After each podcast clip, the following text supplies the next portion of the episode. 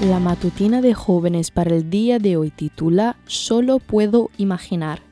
Antes bien, como está escrito, cosas que ojo no vio, ni oído oyó, ni han subido en corazón de hombre, son las que Dios ha preparado para los que le aman.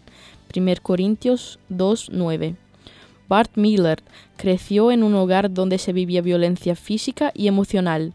Bart fue a vivir con su madre después de una grave golpiza que su padre le propinó. A pesar de todo, siguió en contacto con él y más tarde se enteró de que le habían diagnosticado cáncer de páncreas. Ante la noticia, su padre comenzó a hacer cambios notorios en su vida y comenzó a crecer espiritualmente. Leía la Biblia y asistía a la iglesia frecuentemente. Cuanto más avanzaba su enfermedad, más se unía a su hijo y su relación mejoró muchísimo. En un momento, Bart dijo, pude ver en primera fila cómo un hombre que era un monstruo se fue enamorando cada vez más de Jesús. Cuando falleció, él se había convertido en mi mejor amigo y el hombre más piadoso que haya conocido. Bart escribió esta canción pensando en el cielo, mostrando que él solo podía imaginar lo que sucedería ya este día glorioso.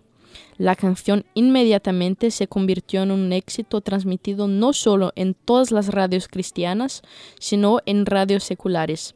Ha sido la canción más escuchada en la historia de la radio cristiana y una de las más reproducidas en la historia de la música cristiana contemporánea.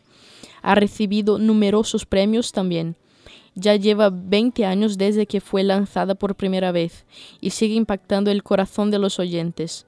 Con su banda Mercy Me, Bart ha visto cómo las personas que han perdido seres queridos encuentran gran consuelo en la esperanza de ver a Jesús y reencontrarse con ellos algún día. Hoy puedes escuchar esta conocida canción, ver la película que cuenta la historia de vida que la inspiró y meditar también en el cielo en todo eso que solo podemos imaginar. Grandes cosas y sorpresas nos están preparadas allá.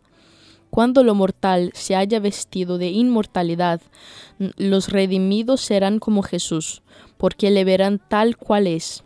Estarán delante del trono, lo cual significa que habrán sido aceptados, habrán sido participantes con Cristo en sus sufrimientos, habrán trabajado juntamente con Él en el plan de la redención, y habrán de participar con Él en el gozo de contemplar las almas salvadas por su medio, para que alaben a Dios durante toda la eternidad. Esta fue la matutina de jóvenes para el día de hoy desde Bilbao.